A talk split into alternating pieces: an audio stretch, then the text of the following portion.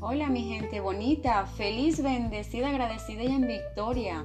Bendiciones para todos. Yo soy Raiza Guerrero y te doy la bienvenida a este podcast Vibrando en Positivo. El tema de hoy tiene como título Síndrome del impostor. No sé si han logrado escuchar un poco sobre este síndrome. Lo que sí les puedo decir que afecta al 70% de la población, causando graves perjuicios a la autoestima. Los científicos afirman que 7 de cada 10 personas han sufrido en algún momento de su vida el síndrome del impostor. Se trata de un trastorno que impide reconocer los logros que tienes, pese a recibir felicitaciones o reconocimientos, títulos de estudios y elogios.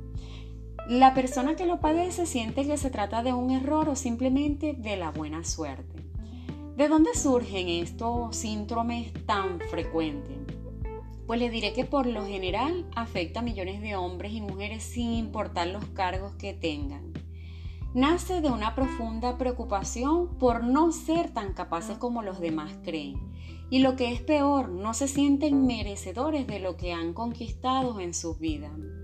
Esta actitud, que puede ser confundida con falsas modestias, encierra algo mucho más profundo y es el sentimiento y pensamiento continuo de no estar a la altura ya que internamente ellos piensan que todo lo que hacen se debe a factores internos y no a sí mismo.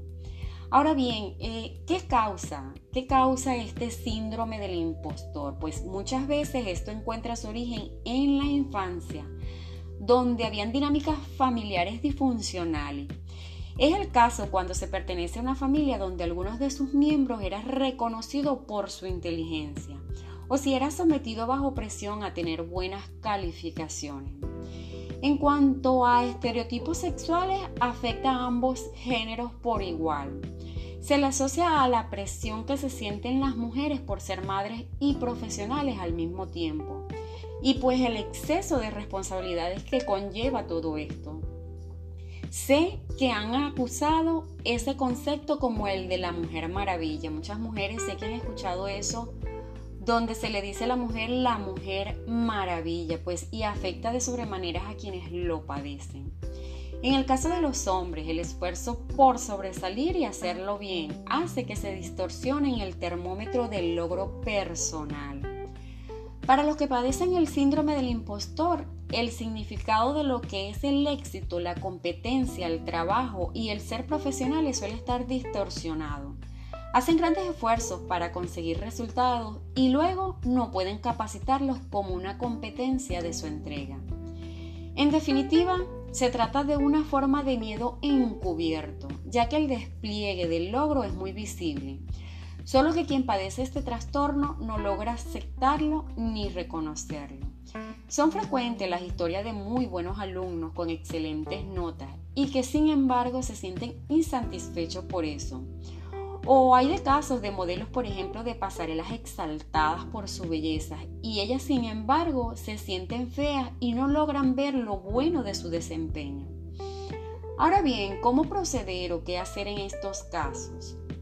Si eres de las personas que no soportan ser reconocidas ni destacadas y que todo el tiempo estás recriminándote que nunca es suficiente lo que has hecho y por más que los resultados afirmen lo contrario, estos cuatro puntos que te daré a continuación pueden ayudarte.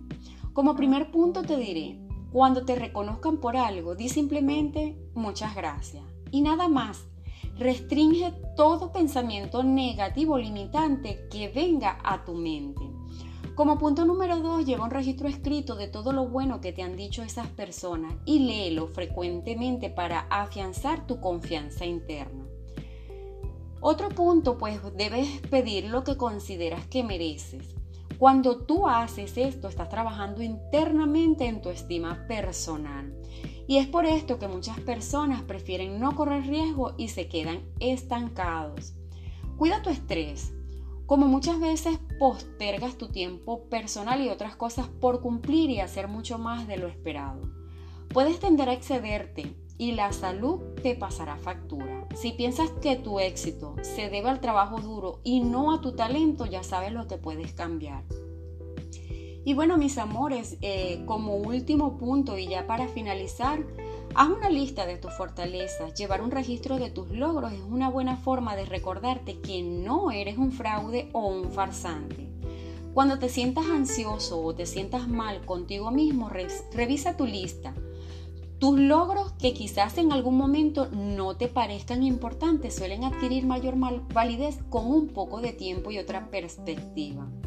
Bueno, mis amores, seamos valientes en sentirnos merecedores de nuestros triunfos y de nuestras victorias. No te autosabotees la vida, es importante ser humilde, pero también es de mucha satisfacción reconocer tus logros. Y bueno, recuerden vibrar siempre en positivo desde el amor y la gratitud. Un abrazo, hasta la próxima. Bye bye.